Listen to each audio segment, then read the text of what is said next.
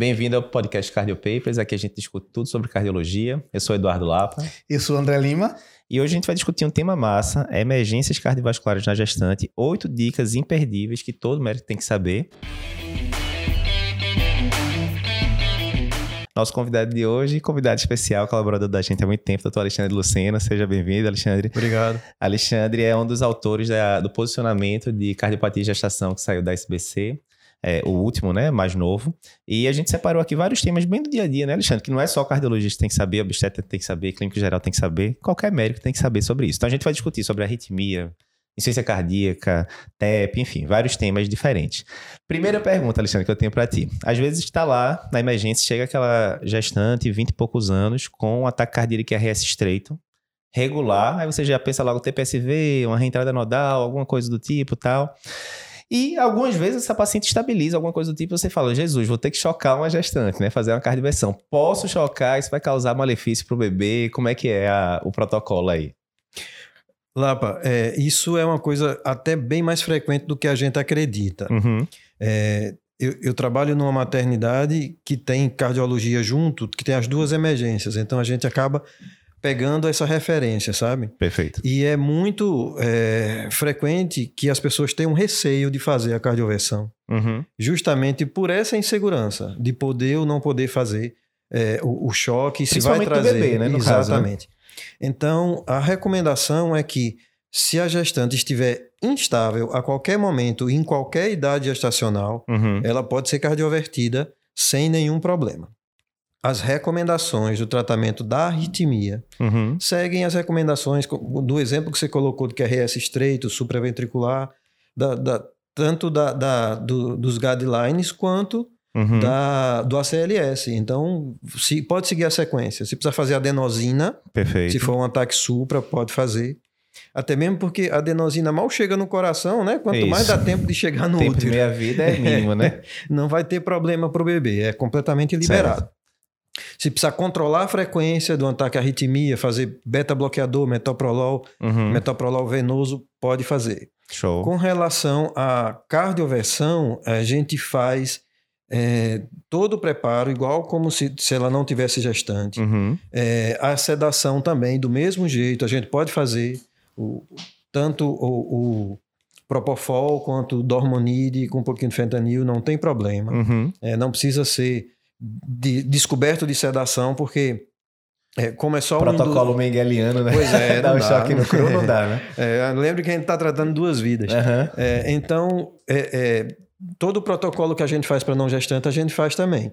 O que é que pode acarretar o choque é, nos estudos que, que se faz com cardiotocografia? Uhum. Eles avaliam que ocorre, em geral, uma bradicardia temporária certo. do, do feto, que se reverte espontaneamente com pouco tempo, poucos Uhum. minutos, né? E o, a chance de abortamento mesmo é muito pequena.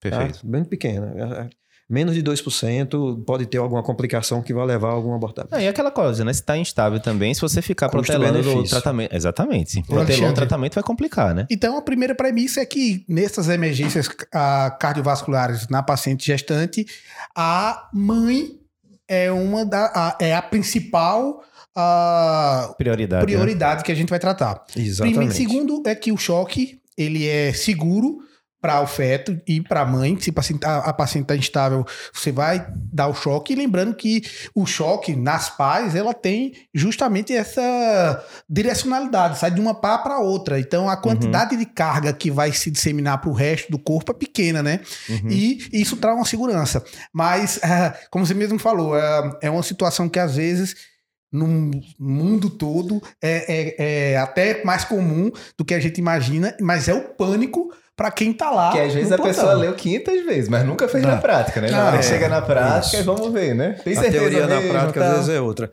É, uma coisa importante que você falou agora em relação à dispersão do choque é dito que o útero e o líquido amniótico que recobre o bebê fariam tipo Pois um é, eu já isolamento. escutei isso também. E aí, é, É. verdade? Isso é coisa de Essa. literatura, né? A prova científica mesmo é difícil de Não, você tanto dizer, é que mas tem a bradicardia do bebê, né? É. Depois, como você falou, É. né? Então, Pelo menos dá uma Mas a ansiedade que tá dando choque. Mas, mas uma coisa importante é a gente tem que vencer a inércia. Perfeito. Para a gestante é pior ela ficar em baixo débito. Uhum. Para o bebê é pior, Pior também. porque vai ter baixo fluxo útero placentário, o bebê vai sofrer, Uhum. vai entrar em sofrimento. Perfeito. É, e se essa gestante principalmente tiver cardiopatia estrutural, ainda é mais risco, porque Uhum. em geral elas têm é, a gestante ela tem uma capacidade respiratória menor. Uhum. Então ela aguenta menos tempo de hipotensão, porque ela tem a, a compressão da útero caval, né? né? O, o útero está comprimindo, o retorno, diminuindo o retorno venoso por Uhum. compressão, principalmente acima de 24 semanas. E a, a, a mecânica respiratória está muito diferente. Ela Isso. tem restrição da, da, da dinâmica mecânica mesmo respiratória pelo diafragma elevado. E também tem uma série de alterações hormonais que alteram a relação da, da capacidade respiratória mesmo. Perfeito. Então, ela não tolera muito tempo de hipoxemia com, com, Uhum. com baixo fluxo. é, A gente tem que resolver rápido. Então Perfeito. é uma das causas principais de parada na Perfeito. gestante, é justamente hipoxemia. Hipoxemia, uma das e principais insuficiência respiratória. Exatamente. Porque elas não têm capacidade de Não. segurar. E é muito importante a gente discutir, tirar isso, porque é um tema que muitas vezes a gente não discute, a gente não se preocupa, porque não, eu sou, eu sou cardiologista de adulto, ou trabalho num pronto-socorro de adulto, e acha que o, a paciente gestante com intercorrência clínica vai para a maternidade. Então, ah, às vezes. Mas geralmente o obstetra também não vai saber, sabe? Então, resolver. eles é que não né? sabem. Então, por isso que eu tô falando que o importante, você tem que discutir essas Isso. emergências, porque são duas vidas que você tem que estar tratando. Então, perfeito. É, Alexandre, o- aí você comentou, né? Em relação à adenosina, então, a gente já viu agora que pode ser feito durante a, durante a gestação, mas em relação a antiarrítmicos de forma geral, uma dúvida que a gente vê muito grande é em relação à amidarona na gestante, porque tem aquela, aquela citação, a amidarona tem muito iodo, né? Como a gente sabe, e esse excesso de iodo poderia causar alteração na tireoide do feto, etc, etc. Contudo, tudo bem, você não vai ficar passando amidarona à torta direita. Ah, tá, a gestante tá com a extracístole perdida, faz amidarona. Isso não é indicado nem no paciente, né? Não gestante. Mas, e se precisar de amidarona de verdade, assim, for uma taquicardia ventricular, alguma coisa, posso fazer amidarona ou não posso? Muito bom lá. Já que a gente está aqui para dar dica, bora começar. Os- todos os antiarrítmicos você vai tratar nas indicações inditu- é, é, é, Usuais. usuais para o seu uso mesmo. Uhum. É, a amiodarona é a única, a única que a gente vai particularizar. Perfeito. É, a gente divide o uso da amiodarona em, em uso agudo e uso contínuo, uso crônico prolongado. Se é uma paciente que chega para você na emergência que é, você não sabe função ventricular, você não, não consegue, às vezes está na dúvida de exatamente qual o mecanismo da arritmia, e ela se mantém estável, você não precisa chocar naquele momento, Uhum. você fazer um, um, um- ataque com amildarona, duas ampolas, um dripping, é, em geral não traz complicação. Dose pequena, né? Aquela coisa. É, isso. É, se tiver a necessidade estrita de continuar usando a amildarona, Uhum. É, por, por intolerância a outras drogas ou porque é realmente a, a droga principal mais Uhum. indicada e, e o custo-benefício se impõe, você pode até fazer a amildarona, Uhum. mas você tem que avisar ao pediatra que essa paciente está tomando amildarona e que pode ter hipotiroidismo fetal, Certo. porque depois do parto esse bebê vai ter que ser avaliado para isso. tá? Certo. Já, já tive pacientes que a gente usou a amildarona de forma contínua Uhum. e já tive pacientes que já chegaram usando a amildarona que usaram a gravidez inteira. Uhum. Eu tive um caso só que, que o bebê teve realmente hipotiroidismo, Uhum. que, que é identificado no teste do pezinho quando nasce, tá? Perfeito. Então, assim, é uma droga restrita que a gente vai usar não como primeira opção, mas é possível ser usada principalmente nas situações de emergência, Uhum. nas situações mais agudas. Nas situações de uso crônico contínuo, a gente tem que pesar o custo-benefício e, lógico, a mãe tem que ser informada, a Uhum. mãe, o pai, né, o contexto familiar, Uhum. que é uma droga que pode trazer essa complicação para o feto. Perfeito. Então, avaliar custo-benefício, mas se na hora que o bicho pega mesmo, é uma opção. Resumindo, É, né? exatamente. Perfeito. É, Alexandre, veio uma coisa que não é tão comum você pensando pela faixa etária, mas que na prática não, não é raro de você ver, é infarto na gestação. Porque, lógico, você pensa, não, a maioria das gestações vai estar ali, idade reprodutiva, casa dos 20 anos, 30 e poucos anos. Não é o público clássico do infarto, né? Costuma ser em pacientes mais de 50 anos para cima. Mas tem várias particularidades no infarto na gestante, e mais uma vez, né, aquilo que a gente está discutindo da arritmia. Às vezes você leu no livro, mas na hora que aparece ali na prática, você fica meio paralisado porque não tem experiência, né? Então, diz assim, para quem está escutando agora, quem é cardiologista, clínico, obstetra, quais são os principais pontos de infarto na gestante que todo médico tem que saber? Perfeito. Primeiro, saber que existe, é, na verdade, do, doença isquêmica na gestante, né? Uhum. Porque a gente tem agora um percentual cada vez maior de mulheres que engravidam na faixa etária mais Lógico. alta. Então já trazem mais fatores de risco, são Uhum. mais diabéticas, mais hipertensas crônicas, dislipidêmicas. Uhum. E esse aumento da faixa etária da gravidez é, também aumenta o número de gestantes que engravidam já tendo tido um, um evento isquêmico, Perfeito. tá? Então, no infarto, a gente tem três situações. Uhum. A primeira situação é a paciente que tem um ANDAC já estabelecida, Pré-gravídica, no antes caso. é, que, Uhum. que quer engravidar. Certo. Nessa doente, eu vou avaliar se ela tem isquemia residual, qual foi o tratamento, se a revascularização foi completa, Uhum. beleza? Se ela tiver tudo ok, posso liberar? Pode. Libera. Não usar essa gravidez inteira, né? Certo. O ideal é que ela engravide longe o máximo possível do evento que ela teve prévio, Uhum. né? Por conta do, do- da dupla agregação, inclusive. Certo. É, Usaria aspirina, mas não usaria estatina pelos dados que a gente tem atual, né? Controvérsia, a gente já fez os aí, posts, né? Agora você tocou num ponto Vamos lá. importante, veja. Polêmico. É, A, é, o FDA liberou agora no ano passado o uso de vastatina na gravidez Perfeito. pela ausência de comprovação que a, que a vastatina é realmente teratogênica Uhum. Para situações de alto risco. Então, Perfeito. se eu Seria tenho caso, uma né? gestante de 40 anos que infartou Perfeito. há seis meses, ela está ainda em tratamento do infarto dela, tem, um, tem uma dislipidemia, precisa da vastatina. Tá? Perfeito.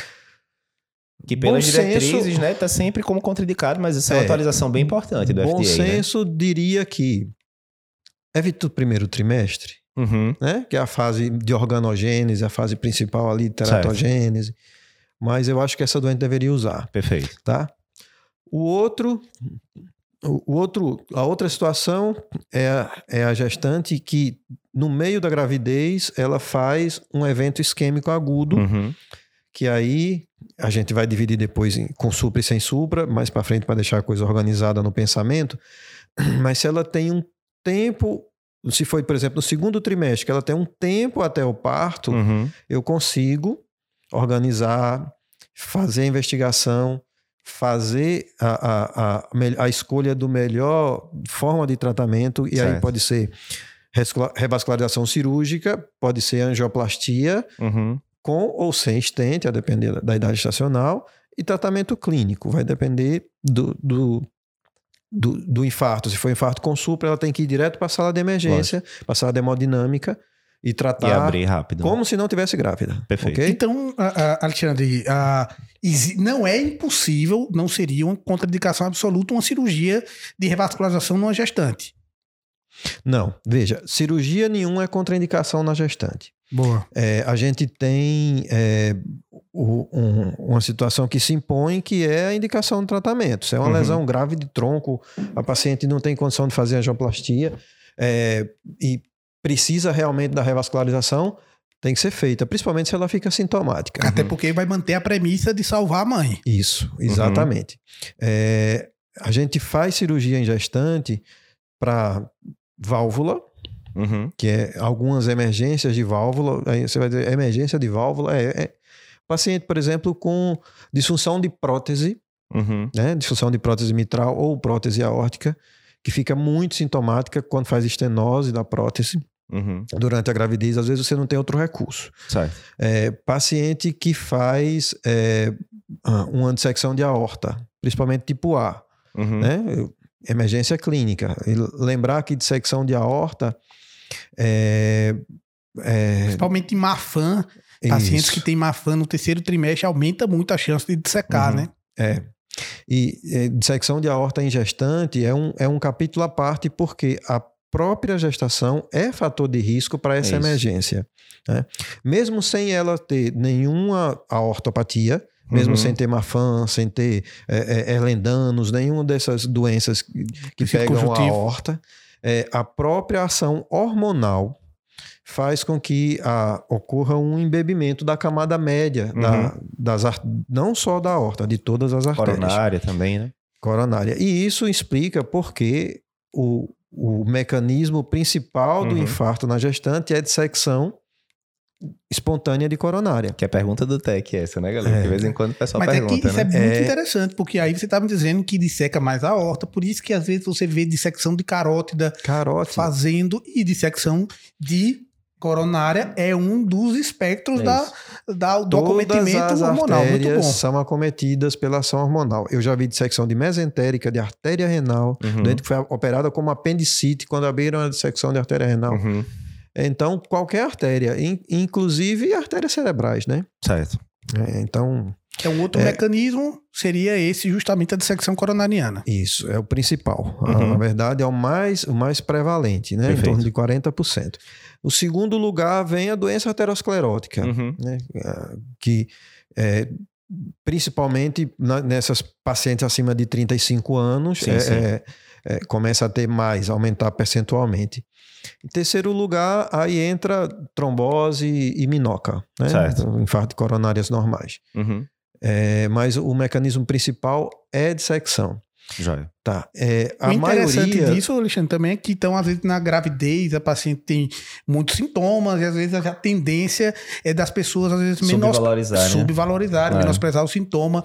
Então tem que ficar ligado, quem está atendendo, quem está vendo mesmo, numa idade mais precoce, pode sim tá tendo dor torácica, tem que seguir o protocolo, tem Uhum. que avaliar eletro e tem que seguir isso. É, isso é importante, né? porque é, dor torácica na emergência na gestante é uma dificuldade. Porque três das principais causas de morte na, na emergência de causas vasculares acontecem durante a gravidez. TEP, Uhum. que é né, Estágio pró-trombótico Gestante. total, né? Do... Gestante tem um risco aumentado de TEP por si só, pela a mudança de, de coagulação que ocorre durante a gravidez.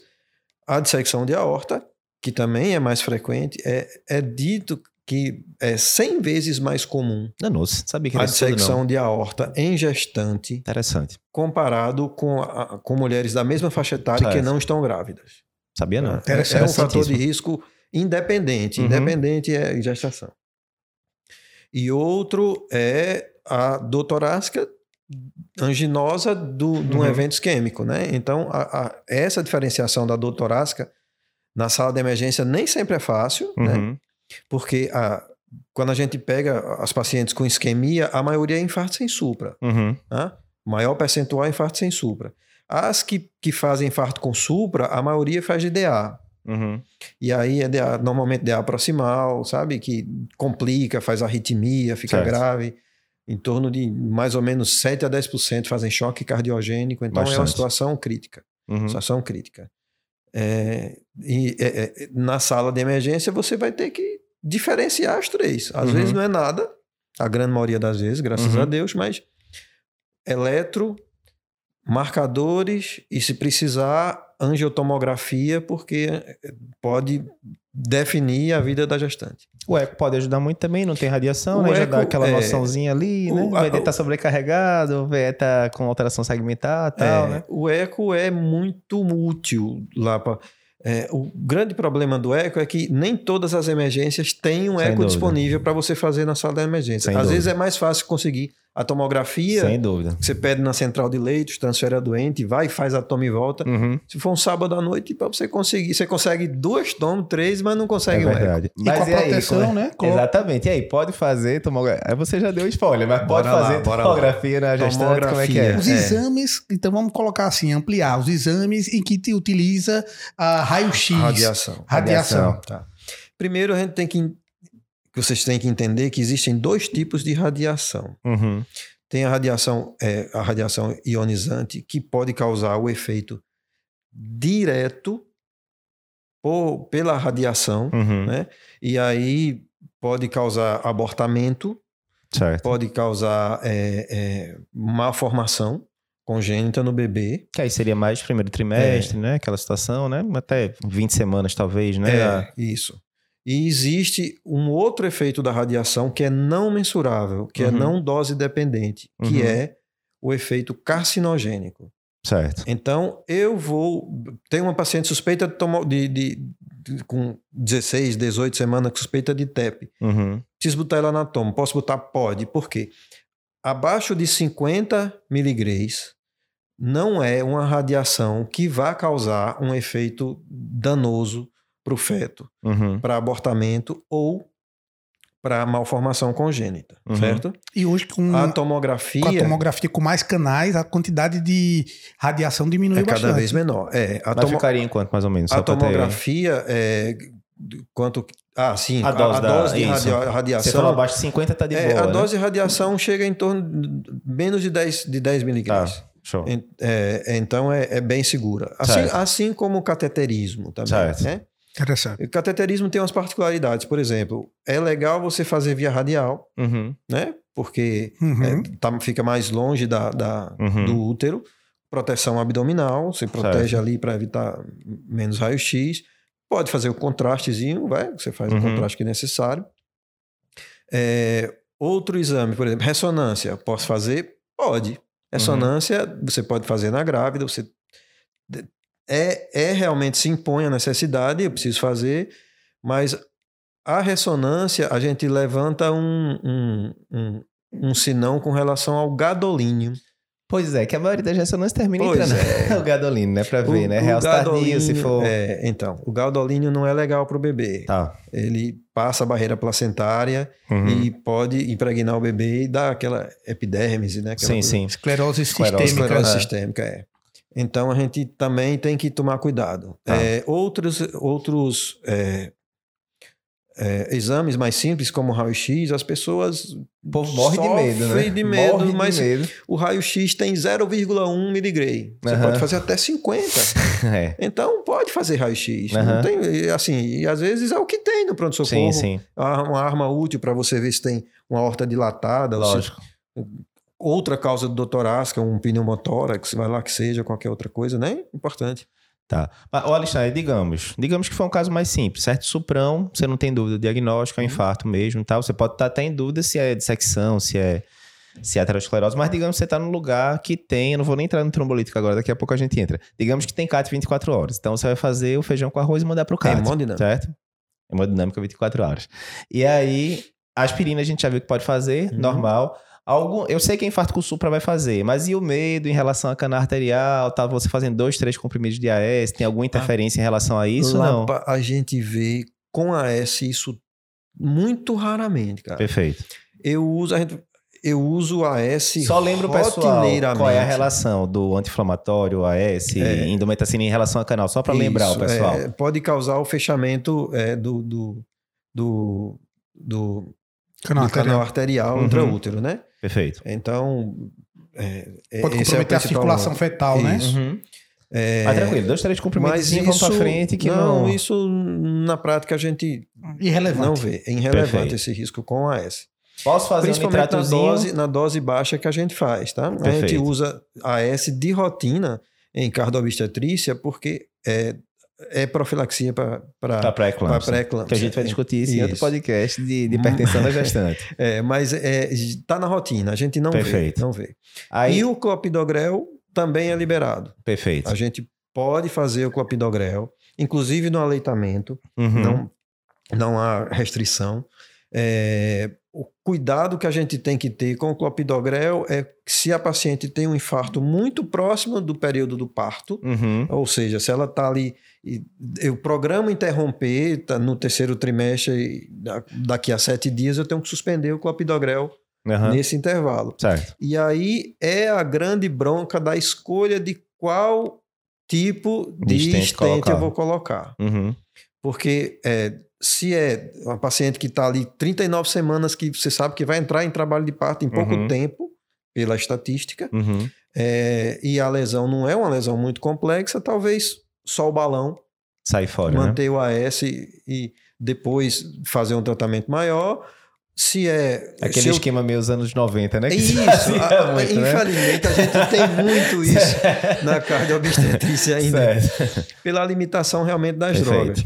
É, se é um- uma paciente que tem um, um evento isquêmico ali no segundo trimestre, que eu vou Uhum. ter três meses para frente, Uhum. eu posso botar um stent diluído dessas drogas Mais mais, modernas, né? novas, que eu posso usar três meses e suspender Uhum. o clopidogrel ali perto do próximo do parto para não correr o risco de uma trombose de stent e reinfarto. Só lembrando, pessoal, né, que pela diretriz de pré-op, quando é só balão, você tem que esperar de 7 a 14 dias para procedimentos cirúrgicos. Quando é estente normal, bare metal, seria 4, 4 6 semanas. E se for farmacológico, seria 3 a 6 meses, mas tem esses estentes mais modernos, já aqui, É. até- às vezes até com um mês você consegue parar, né? É, e lembrar que essas, essas doenças, essas doentes que fazem evento isquêmico durante a gravidez, a gente não vai liberar o parto vaginal, Certo. tá? A gente não vai deixar ela se expor ao trabalho de parto, mesmo Tá. sendo fisiológica, a recuperação sendo melhor, sangrando menos, mas é uma ativação adrenérgica muito grande, Certo. taquicardia, hipertensão.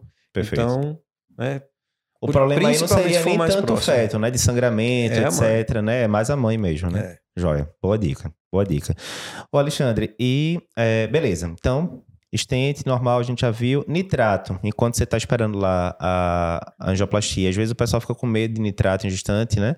Porque poderia dar intoxicações. Isso mais com nitroprociato, na verdade. Mas com tridil, às vezes o pessoal fica com medo também. Dá para usar ali um tridilzinho enquanto não tá indo ali para... deve. Se precisar, se ela tiver com dor, se tiver pressão, deve usar. Perfeito. É, é, a gestante, por si, ela é vasodilatada. Da, a periferia tem- é vasodilatada porque é um dos mecanismos da, da, da- da- das alterações hemodinâmicas mesmo da gravidez, Uhum. por ação hormonal da- do estrógeno e da progesterona, elas fazem a vasodilatação periférica. Então, evitar doses altas de nitrato, porque isso Uhum. pode se potencializar e realmente dar uma Perfeito. hipotensão maior. né? Tá. Aí, Mas nesse caso de supra usar. também, geralmente abriu a artéria, melhorou dor, Isso. aquela coisa mais Beta tranquila. né? block, beta block tranquilo. E aí dos beta bloqueadores, a gente para esses eventos isquêmicos e de uma forma geral na gravidez, a gente prefere o metoprolol, Certo. porque é, cardio seletivo ele passa menos a barreira placentária, né? Uhum. teoricamente é o que traz menos repercussão para o feto, Tá. né? menos restrição de crescimento. A tenologia a gente tá podendo usar na gestante ou não? Lembra aí, tá, pessoal? Atenolol não é uma contraindicação formal, Aham. mas é o beta bloqueador que a gente deve evitar. Por quê? Uhum. Porque ele é o beta bloqueador que causa mais restrição de crescimento. Perfeito. Então, os bebês nascem muito pequenos e tem relatos até de óbito intraútero. Tá. Então, evitar o atenolol tanto na gravidez quanto no aleitamento, porque ele também passa muito no aleitamento. Perfeito. Pra você ter noção, o metoprolol passa menos de 1% do sérico para o leite. Uhum. É, e o metoprolol e o atenolol passa em torno de 8 a 10%. Certo.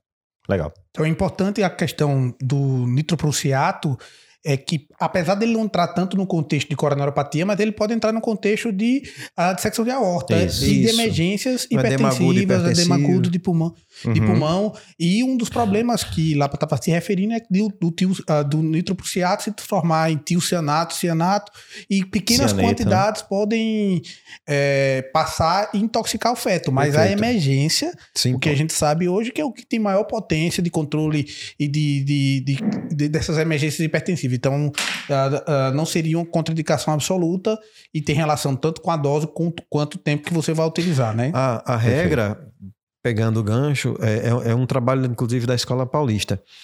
Um trabalho bem interessante. É, eles fizeram um levantamento retrospectivo Uhum. do, do uso de nitropuciato e viram que o tempo ideal que você pode usar sem complicação do feto é quatro horas. Certo. Então, em quatro horas, eu tenho tempo Organiza a de usar, casa, né? é, de começar outras medicações, medicação oral, Uhum. e organizar a paciente pra, com uma certa segurança até ter intoxicação do, do, do feto. Então, Perfeito. olha que tanta coisa in- interessante que a gente viu. A gente viu que a parte hormonal atua muito no tecido do conjuntivo, na camada média, mais um, um- retornando e relembrando isso, até quando a gente está falando de ortopatias, nas doenças conjuntivas, se no paciente que tem não tem doença conjuntiva de tecido conjuntivo, genético, de ordem genética, já traz problema. Imagina aqueles pacientes que têm Mafan, que têm Lloyd que tem problema na camada média, até a horta bicúspide. Uhum. Inclusive, tanto quando a gente está falando isso no preparatório, né? No nosso preparatório para prova de título, nas indicações de pacientes que têm aneurisma de aorta, quando o paciente é uma gestante ou quer engravidar, o limite de tratamento assintomático diminui é essa idade. Então, é justamente, e essa é a dica É. que eu vou colocar agora na aula, justamente desse problema aí da, do hormônio. Sempre melhorando, né, galera? É, é, você falou uma coisa interessante, André, que a gente tem alguns pontos de corte de tamanho de aorta para permitir ou não a gestação. Então, Marfan, 4,5 de aorta para cima, não deve engravidar. Né? Pode até Hum. corrigir primeiro para Uhum. engravidar depois. Mas o risco de secção aumenta 10 vezes nesse, nesse, Uhum. nesse contexto. Tá? Perfeito. É, e no outro, no outro aspecto, no, no outro extremo, a gente tem a Erlendanus tipo 4, que é a tipo vascular, que ela é contraindicação formal à gravidez com qualquer diâmetro de aorta. Ela pode ser uma aorta normal, mas Uhum. o risco de secção nesse tipo de, de Erlendanus é extremamente alto. Uhum. Muito interessante, muito Interessante. interessante, isso. É, E, e nas outras, nas outras ah, dos, das diretrizes, eles falam da, do Erlendanus como um fator de risco, mas na população geral ele não coloca um ponto de corte um justamente porque subtipo, né? ninguém se compromete de dizer pela quantidade de pessoas, É. mas é super interessante essa, essa concepção agora que na gravidez aumenta tanto o risco assim. Alexandre, o- outra situação muito comum na gestante, essa daqui a gente vê bastante, é a miocardiopatia periparto, né? Pinta aqui pro pessoal qual seria aquele quadro clínico clássico Tá. da periparto, aquele clássico de livre, e depois aí comenta um pouquinho dos critérios, como é que a gente vai pensar e como é que a gente vai Eu diagnosticar gostaria de começar pelo ver bastante. É, É. muito interessante. Veja, Aham. O viés, né? eu É, tenho, o viés, né, Edu? é dito uma doença rara. Aham. Lá fora existe o registro europeu de miocardiopatia periparto, que é uma força-tarefa da Europa, que inclui Canadá, inclusive, e Austrália. No ROPAC, que é esse registro, eles penam para conseguir 100 casos. Interessante, né? É.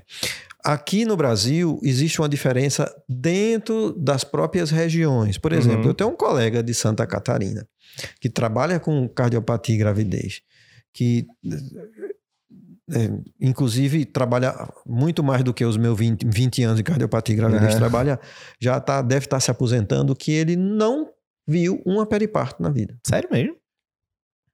Aqui, se você passar é. um mês rodando no, no, no Procap ou, no, Quantas no vezes eu não te incomodei público, já perguntando a opinião Pois é, periparto? cara, né? é- é- tem alguma correlação aí que a gente não consegue Aham. exatamente ver. É dito que periparto tem a, a questão racial, né, socioeconômica como um fator de risco. Mais comum Mas em afrodescendentes e é, tal, né? É, bem, dito isso, vamos descrever o típico de periparto. Uhum. É, primeiro, a gente tem um, um crossover com pré-eclâmpsia, que é uma Certo. coisa que está sendo chamada a atenção muito recentemente. Uhum. Quando a gente vai olhar as gestantes que fizeram miocardiopatia periparto, pelo menos 25% delas tiveram pré-eclâmpsia. Interessante. Pré-eclâmpsia Sabia é hoje um fator de risco para miocardiopatia periparto. Uhum. É, como é que a gente diferencia? Porque a pré-eclâmpsia, quando é uma pré-eclâmpsia grave, esse termo nem existe mais, mas quando ela vem realmente com muita inflamação, Uhum. com muita síndrome mais florida, ela pode dar uma disfunção ventricular leve. Certo. Então a gente tem ali até 45. É daí que vem o 45, então, né? É, 50, por aí de, De fração de ejeção, queda de, certo. de fração de ejeção nesse, nesses termos. Abaixo disso é que eu vou chamar de periparto, Perfeito. tá? Tá. Então, periparto é uma situação de exceção em que eu vou ter que excluir todas as outras causas, tá? Uhum. A doente não pode ter tido uma miocardite há, há 15 anos, 10 anos que melhorou, Uhum.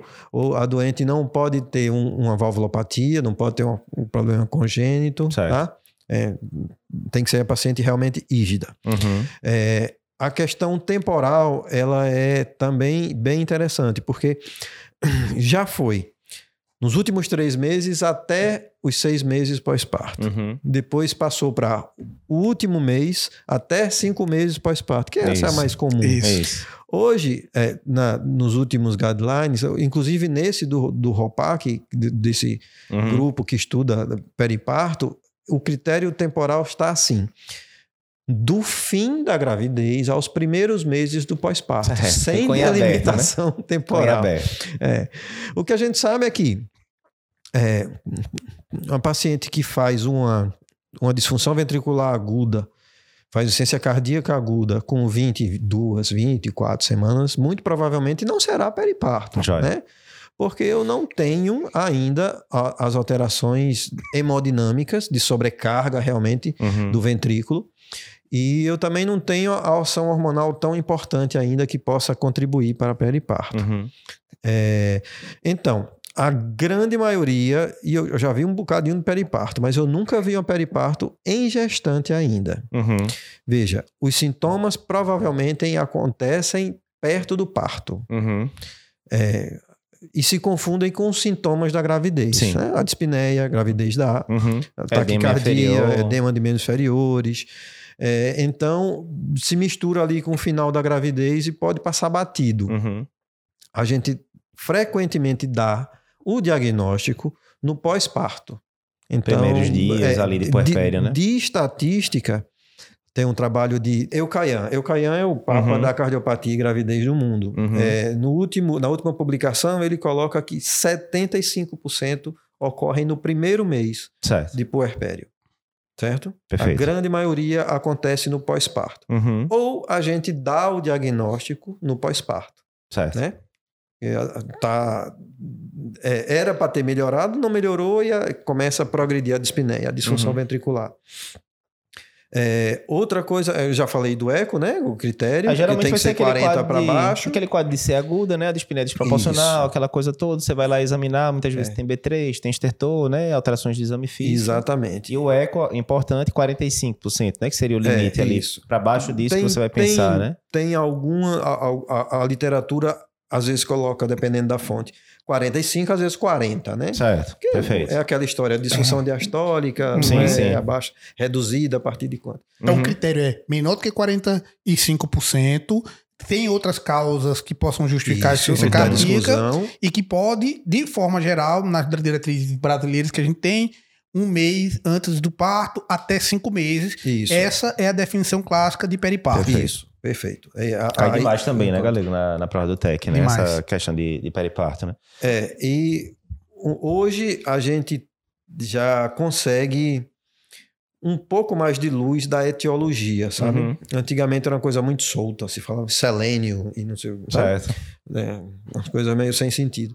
É, hoje, através de pesquisa com, com animais, trabalhos com, principalmente com, com ratos, quando começou a hipótese, Uhum. é, o fator que desencadeia o processo seria a prolactina. Certo. E aí é um tipo especial de prolactina, um subtipo Uhum. de 16 kilodaltons. É uma, uma prolactina menor, Uhum. pequena.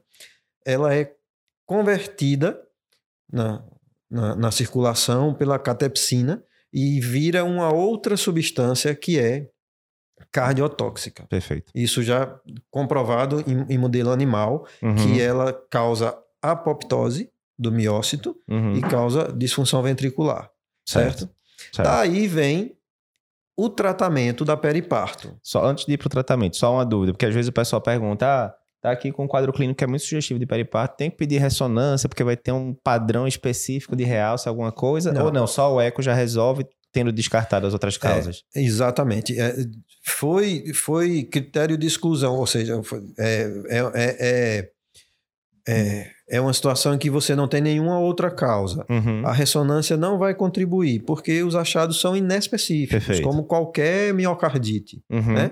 Vai ter um realce tardio, a fase aguda. Mas poderia dar realce tardio mesocárdico, esse tipo de coisa, é, estilo miocardite, então, mas, no é caso, né? mas eu não conseguiria definir um, um, um- um- Uma etiologia específica, Uma né? etiologia específica, porque não existe nenhuma, é, é, Nenhum padrão nenhum clássico. padrão patognomônico Perfeito. clássico de periparto. Perfeito, perfeito, Então é um exame que não ajuda. perfeito. Né?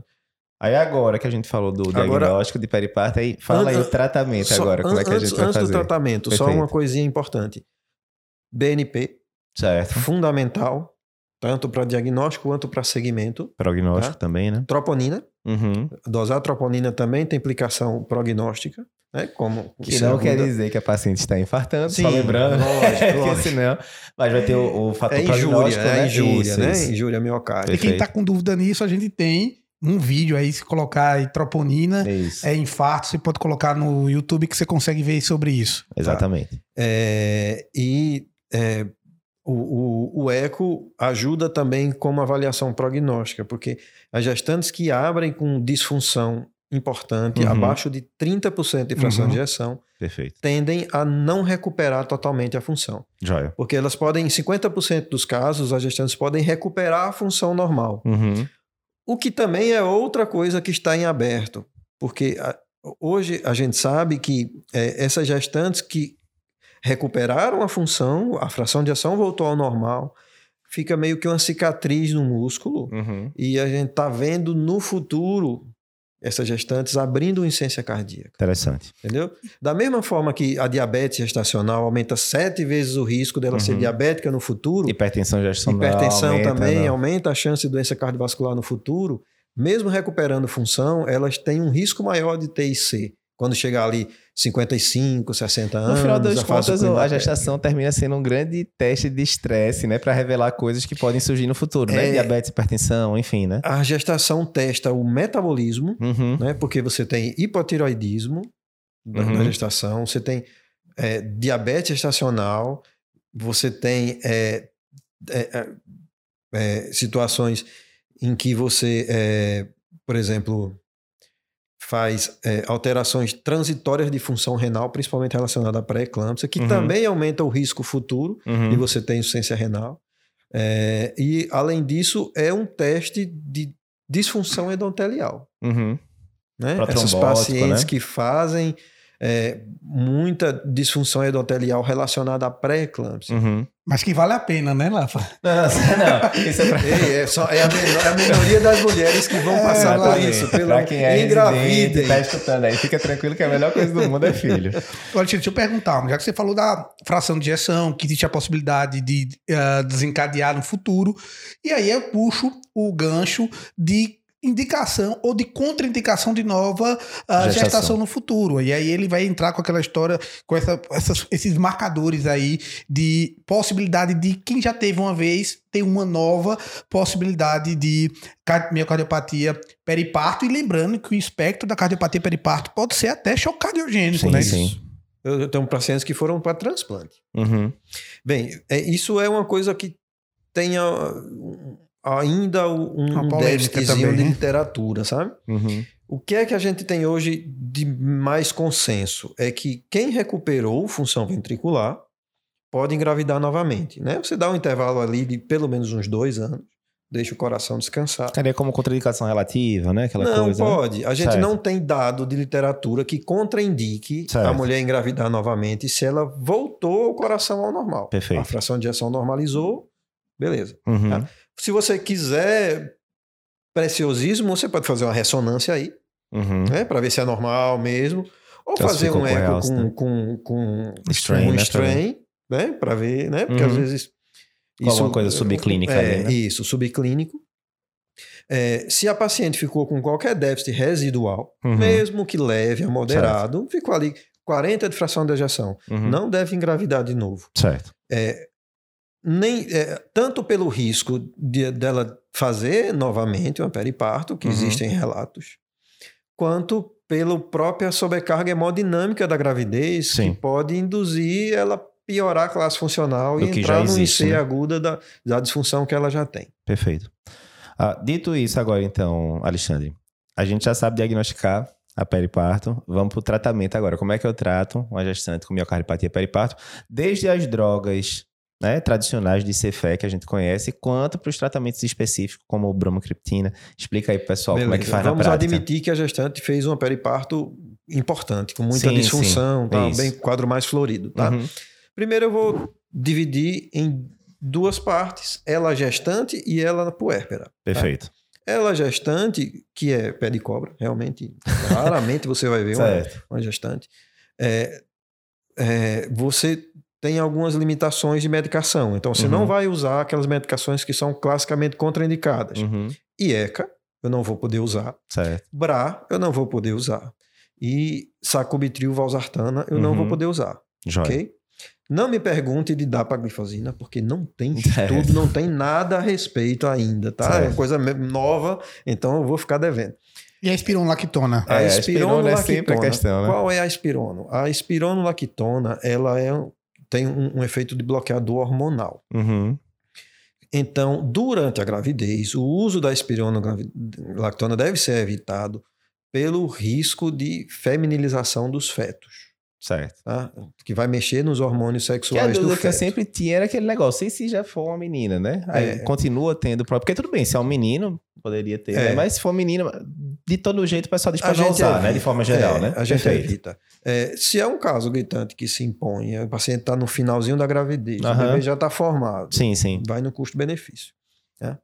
É, Ivabradina, a gente não, gestante, infelizmente, puérpera também, a, amamentando a gente não deve usar. Caiu isso no TEC em 2020. Podia usar Ivabradina gestante. É. Perfeito, esse daí então, mesmo. é- essas, essas limitações. Tá. Se a paciente abre o quadro, se dá o diagnóstico, ela já puérpera, Que é o mais comum. posso usar tudo. Tudo. Tá? Perfeito. Então, o tratamento clássico de ser é, vasodilatador, beta-bloqueador, Pacote completo. dobutamina, é, miurinone e, e uma coisa bem interessante é que o levosimedan é hoje isso é um trabalho, Uhum. foi um trabalho até bem feitinho, sabe? É um trabalho que mostrou que o levosimedan é o melhor Certo. inotrópico para periparto. Interessante. Que é, tem um Melhor- dado parecido com o Takotsubo também, É, né? Que o pessoal isso. cita, né? Que É porque emendas seria tem um melhor, né? efeito ali de, andro, a- a- é, de a, Não ser catecol... é,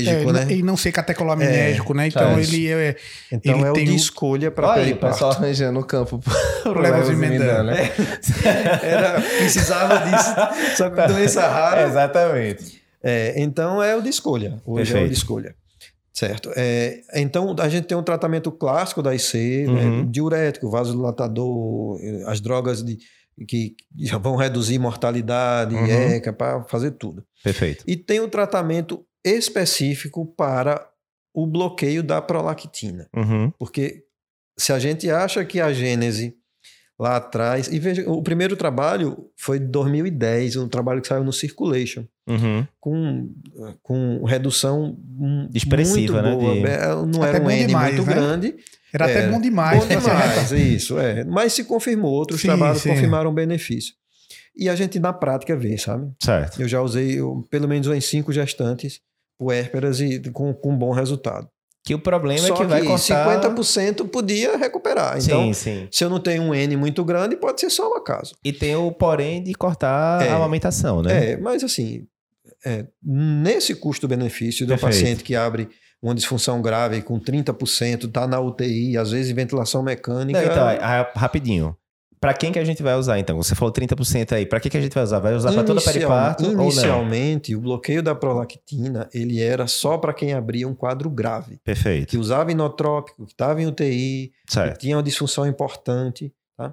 Hoje está flexibilizando. Uhum. Hoje a gente usa já para peripartos mais leves. Tá ficando meio que standard of care, é. né? Digamos, né? Existe até uma diferenciação do esquema mais curto, de você fazer menos tempo, Uhum. sabe? E isso está no guideline europeu. O esquema padrão, como é que é mesmo, Alexandre? A gente, a gente tem o esquema padrão do trabalho com bromocriptina. Certo. A bromocriptina, ela in- inibe a prolactina, então essas frações de 16 kilodaltons tendem a desaparecer Certo. e eu tiro o gatilho da periparto. Faz sentido. É, a gente usa 2,5 miligramas duas vezes por dia nas primeiras duas semanas. Certo. E depois completa as seis semanas do puerpério com um, dois- 2,5 2,5 miligramas ao Tá, dia. seis semanas um total. Certo. É.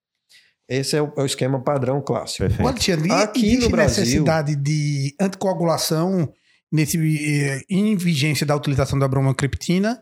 Isso é, um- isso é uma coisa controversa. Mas só, só terminando, é, aqui no Brasil, e Uhum. o pessoal do Ceará, Regina, Regina Selle, que tem alguns casos publicados, é, a gente está usando cabergolina, Uhum. que também é um inibidor da prolactina, Uhum. que tem no SUS, né, que é fácil de usar, em que eu faço só um miligrama, dose única semanal, por três Uhum. semanas. Certo. É, um comprimido é de 0,5 miligramas, eu faço dois comprimidos uma semana, dois na outra semana, dois na outra semana. Mais prático, né? É. Tá. Mais prático e de fácil acesso porque tem no SUS. Tá? Certo.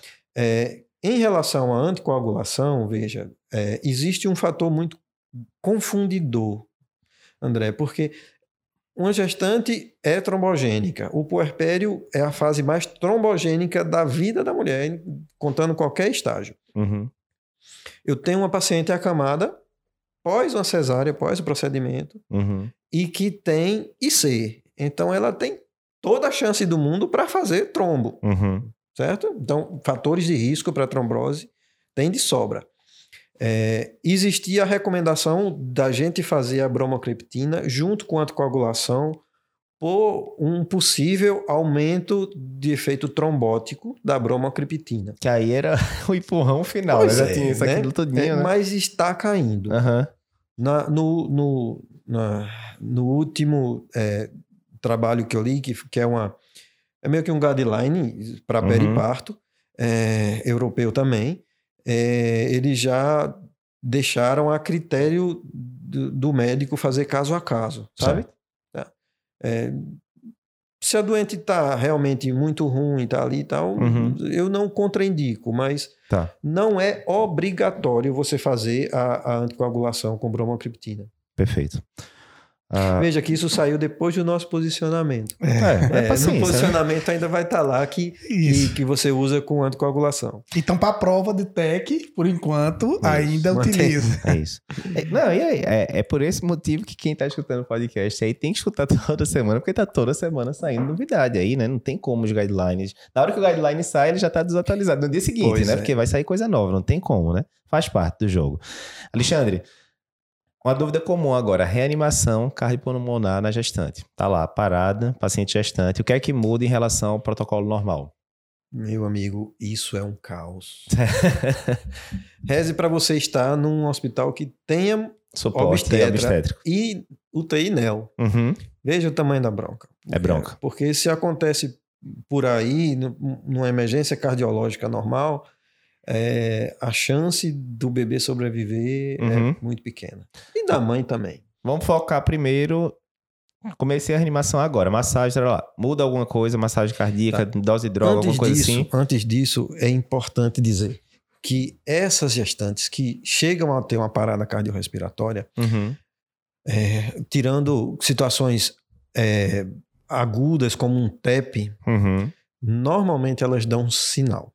Certo. É, é, a grande maioria das mortes maternas são evitáveis. Uhum. Então, 60%, 70% das paradas cardíacas poderiam ter sido evitadas. Já tava líquido espinea antes, É, se fazendo você for ver hipóxia, aquela coisa, né? sepse, ca- coronariopatia ou cardiopatia, Uhum.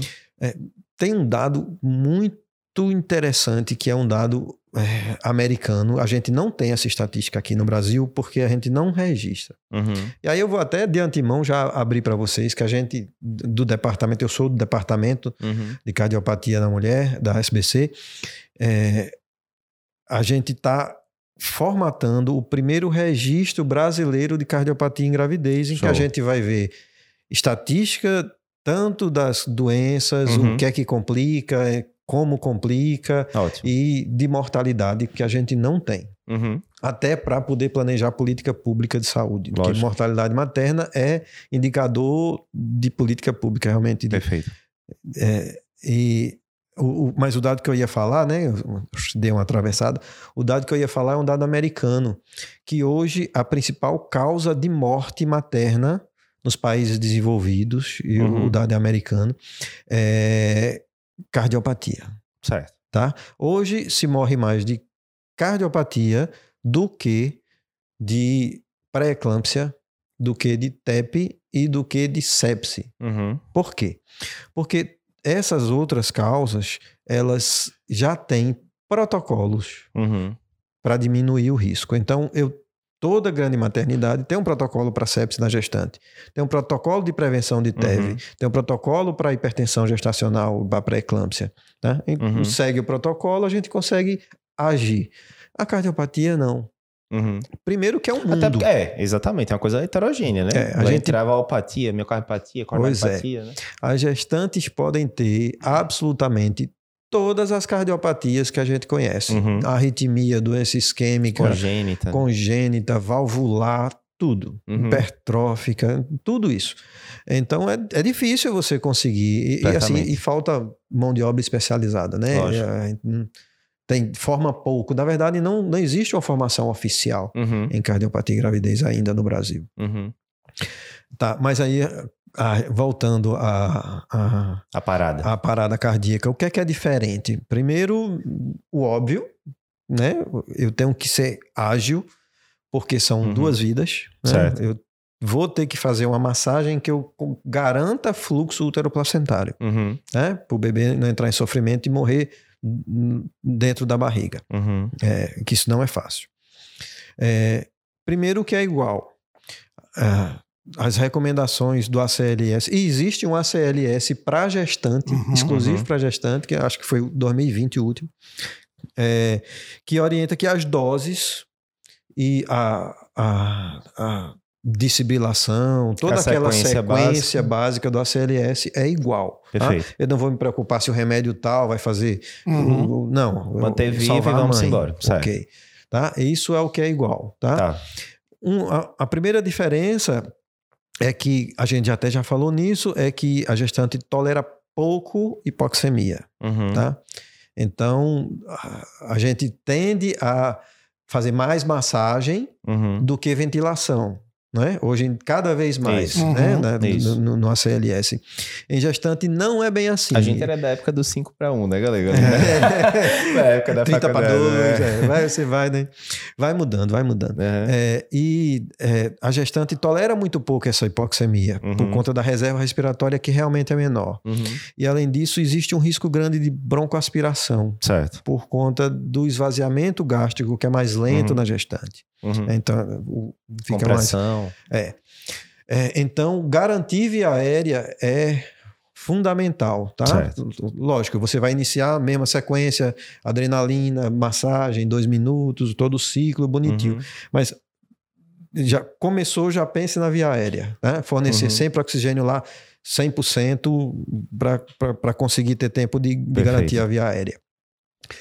O segundo ponto é que é, a parada cardíaca, quando acontece em, em gestantes com idade gestacional mais avançada, eu tenho um útero maior Uhum. e eu tenho uma compressão da veia cava. Né? Uhum. A gente vai, é, é, vai fazer a reanimação nela na posição é, é, supina, é decúbito. Uhum. Então, nessa posição é a posição em que ocorre maior compressão Isso. aortocaval, eu tenho menor retorno venoso Uhum. e isso impacta na reanimação. Vai ficar o coração batendo seco ali, né? Pois com é. Pré-carga Então, o baixa, né? tá É. justamente em cima da veia cava e aquele peso ali vai comprimir, diminuindo Uhum. o retorno venoso. Isso, então, esse é um isso. problema. É um problema. E qual é a dica? Qual o macete? A macete é você fazer o deslocamento manual Uhum. do útero 15 graus para a esquerda.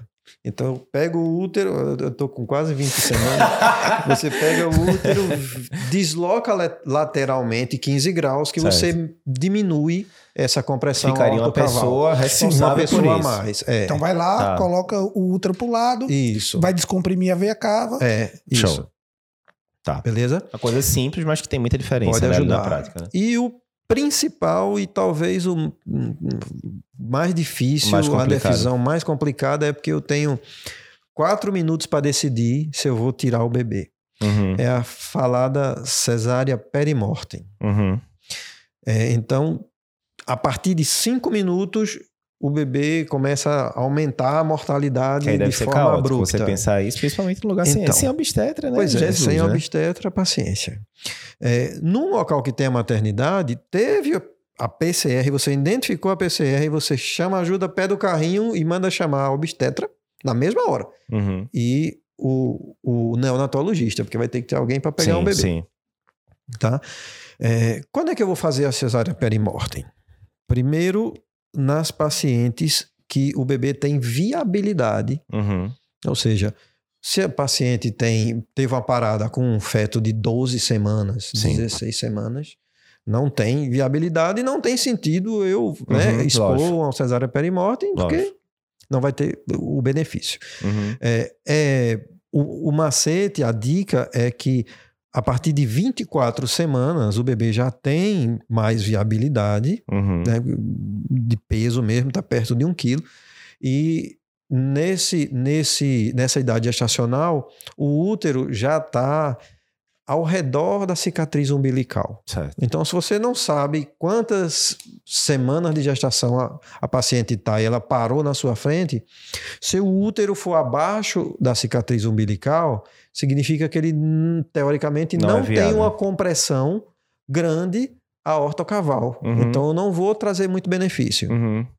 Entendeu? Se Certo, é certo. acima da cicatriz umbilical, é um útero já maior Tá. que já tem a repercussão Não, hemodinâmica. porque aí você tanto salvaria o menino quanto diminuiria a repercussão Isso. na mãe É, e aumentaria é a chance de voltar, e é né? des- Seria... E é descrito que é, a cesárea perimortem não é só para salvar a vida do bebê. Não, perfeito, perfeito, faz Porque sentido. se eu faço isso e eu melhoro a hemodinâmica materna, Faz eu sentido. tenho uma chance de aumento a chance de 30% dela sair da parada. Bastante.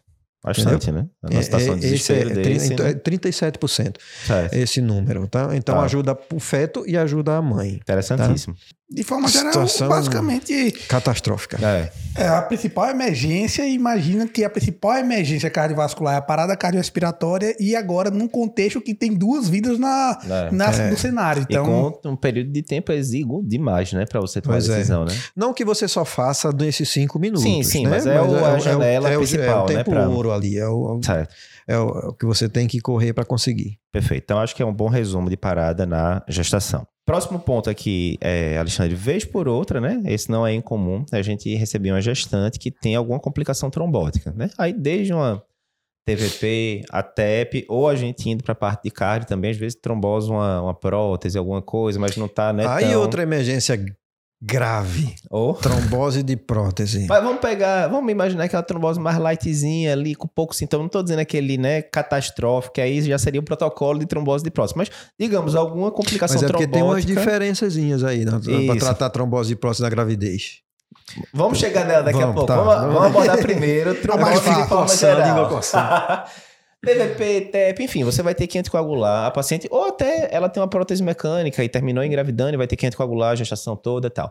E aí fica aquela eterna confusão. Varfarina pode dar embriopatia varfarínica, você deixar a paciente com heparina vários meses não é complicado, não é simples a logística. Resumindo, se a gente fosse pegar ali no período da gestação toda, como é que eu anticoagulo uma paciente, independentemente da, da etiologia aí, da, Tá. da necessidade de Vamos pro, anticoagulação? vamos pro mundo perfeito. Vamos lá. Primeiro pelo perfeito, depois a gente adapta. É, são cinco momentos. Certo. O primeiro momento é do planejamento familiar. É a doente que é anticoagulada, tem uma anticoagulação obrigatória, como uma prótese mecânica, Certo. e quer engravidar. Né? Uhum. Para gestante com prótese mecânica anticoagulada engravidar, ela já começa a gestação, mesmo com a prótese normal, Uhum. norma funcionante, ela já começa na classe 3 de risco da OMS. Né? Que é vai até vai quatro, até né? 4, que 4 Certo. é contraindicação formal à gestação. Uhum. Então, ela, a família tem que estar ciente do risco. tá? Certo. Tá. E aí, eu planejo a gestação, porque a- quando ela engravidar, eu tenho que tirar a varfarina Uhum. ou o, o, anti, o anticoagulante desses NOACs mais novos, a pixabana, a rivaroxabana, Uhum. eu, eu tenho que trocar durante a gravidez, da Certo. mesma forma que a varfarina. O problema da varfarina é que ela, no primeiro trimestre, ela é teratogênica. Uhum. Ela causa uma síndrome, a síndrome varfarínica, que dá alteração de ossos longos, dorso nasal, Uhum. pode vir com retardo mental. Então, não é uma coisa tão simples. E Sim. acontece em torno de 10% dos casos, mas Bastante. é, é, é, é importante. Uhum. Então, no primeiro trimestre, eu evito a varfarina. Né? É, teoricamente, entre 6 e 12 semanas, essa fase é, é, que é teratogênica. Só que Ou seja, qualquer atraso já tem que Pois avisar é, ali, então, né? as pessoas Porque- descobrem que estão grávidas, Exato. cinco, seis semanas, estão Isso. descobrindo. É Então, isso. aí eu tiro a varfarina e eu coloco heparina. Uhum. Aí pode ser heparina de baixo peso molecular Uhum. ou heparina não fracionada, tá? Podemos usar aquela dose do TEP de 12 em 12 da, da não fracionada subcutânea, porque para deixar em bomba não tem condição, Pode, né? É, Pode, né? É, isso, isso na, na prática é o que a gente faz, porque é, É a gente não consegue. ali, né, é, tal. não consegue. No primeiro trimestre, então, é melhor, porque a- ainda não tem as alterações dos fatores de coagulação da Certo. gravidez, né? Uhum. Porque pense que a gestante, ela, o organismo da gestante se prepara nove meses para não morrer sangrando no Sim, parto. Então é é, boa trombogênico. É, é isso aí, mais ou menos isso. É, mas no primeiro trimestre eu ainda não tenho tanta alteração de coagulação, tá? Então a gente consegue fazer esses esquemas. Tá. É, dadas as 12 semanas, a gente pode voltar à varfarina, Uhum. mas lembrar que, mesmo voltando à varfarina, ela ainda é uma droga de risco, porque é uma droga que pode induzir sangramento, é, fazer um, um descolamento de placenta, um hematoma retroplacentário, né? Uhum. É, então tem o risco Todos ainda durante a gravidez. tal, o certo. controle do INR é feito da mesma forma, nos mesmos níveis e alvos que a gente tem fora da gravidez. Perfeito. Tá? A depender do tipo de prótese, Uhum. sempre do, o, o, o, o que é preconizado nos guidelines. Tá. E a gente vai continuar com a varfarina, né? Nesse terceiro momento, Uhum. né? Até o finalzinho da gravidez. 36 semanas, 35 semanas, Joia. mais ou menos. É, por quê? Porque 37 já é termo. Uhum. Eu paro a varfarina em torno de uma a duas semanas antes, porque a varfarina passa a barreira placentária Uhum. e o fígado do RN, do, do feto, ele ainda é imaturo, então ele demora para fazer a metabolização. Não vai ser aqueles cinco dias da gestante, né? É. Do adulto, né? Quatro, cinco E, dias, né? e pode ter so- sofrimento, inclusive hemorragia craniana no canal de parto. Não vai dar certo, né? Passar no canal de parto ali todo apertado, né? É. Anticoagulado e tal, né? Então tem esses, tem esses cuidados. A gente Uhum. para um pouquinho antes. Aí quando para, interna novamente a gestante, Uhum. bota de novo heparina. Lembra Certo. que a heparina não passa a barreira placentária, então é, por bebê é tranquilo. Esse seria o quarto momento, né? É, o- e aí a gente faz a ponte para o parto. Uhum. né? A gente, quando planeja a interrupção, é, e aí a grande maioria vai para cesárea. Eu já Uhum. tive gestante que, que pariu anticoagulado com INR de 3, que era uma prótese mecânica que chegou em trabalho de parto, Ai, pariu. Jesus. Uhum. Paciência. É, não teve nada, graças a Aham. Deus. Mas o, o, o, o mais lógico e o normal, é, principalmente em, na primeira gestação, é Uhum. que a gente faça o parto via alta. Certo. Por quê? Porque eu consigo passar para a heparina é, não fracionada, que tem uma Uhum. meia-vida mais curta, Uhum. e com seis horas programar a, a, a punção, né? Porque eu tenho que fazer punção lombar. Certo. Que é, de baixo peso seria 12 a 24 12 horas a antes, 24 dependendo da horas. fonte, Aí eu deixo né, mais Perfeito. tempo.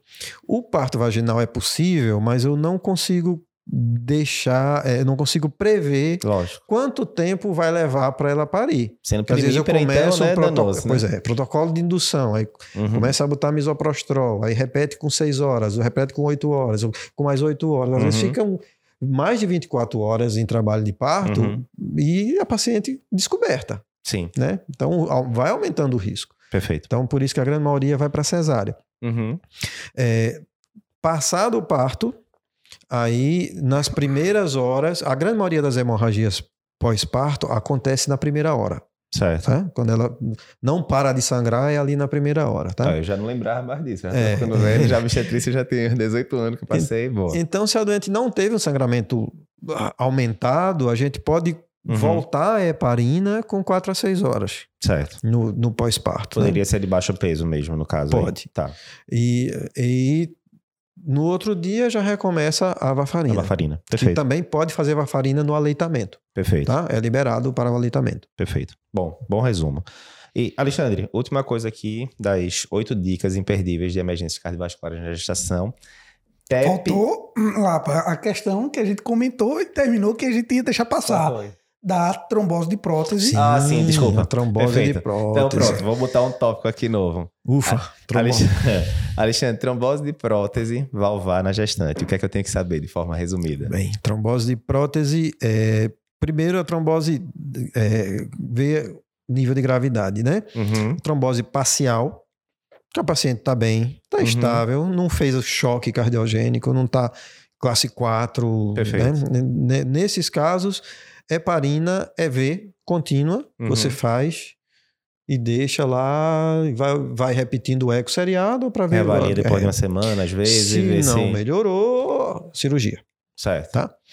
Paciente que abre um quadro grave com Uhum. trombose de prótese, aí eu posso fazer ou a trombólise, Uhum, o RTPA ou streptokinase, uhum. ou a cirurgia a céu aberto. Tem, só lembrando, né, que tem muita gente que pergunta se é contraindicação, até no Supra, né, o trombolítico. Contraindicação relativa, né? Você vai Relativa. pesar o custo-benefício ali, né? Enfim, Exatamente. perfeito. Tá. Quando é que quando é que eu vou se eu tiver disponível no hospital terciário, quando é que eu vou para fazer trombólise? Uhum.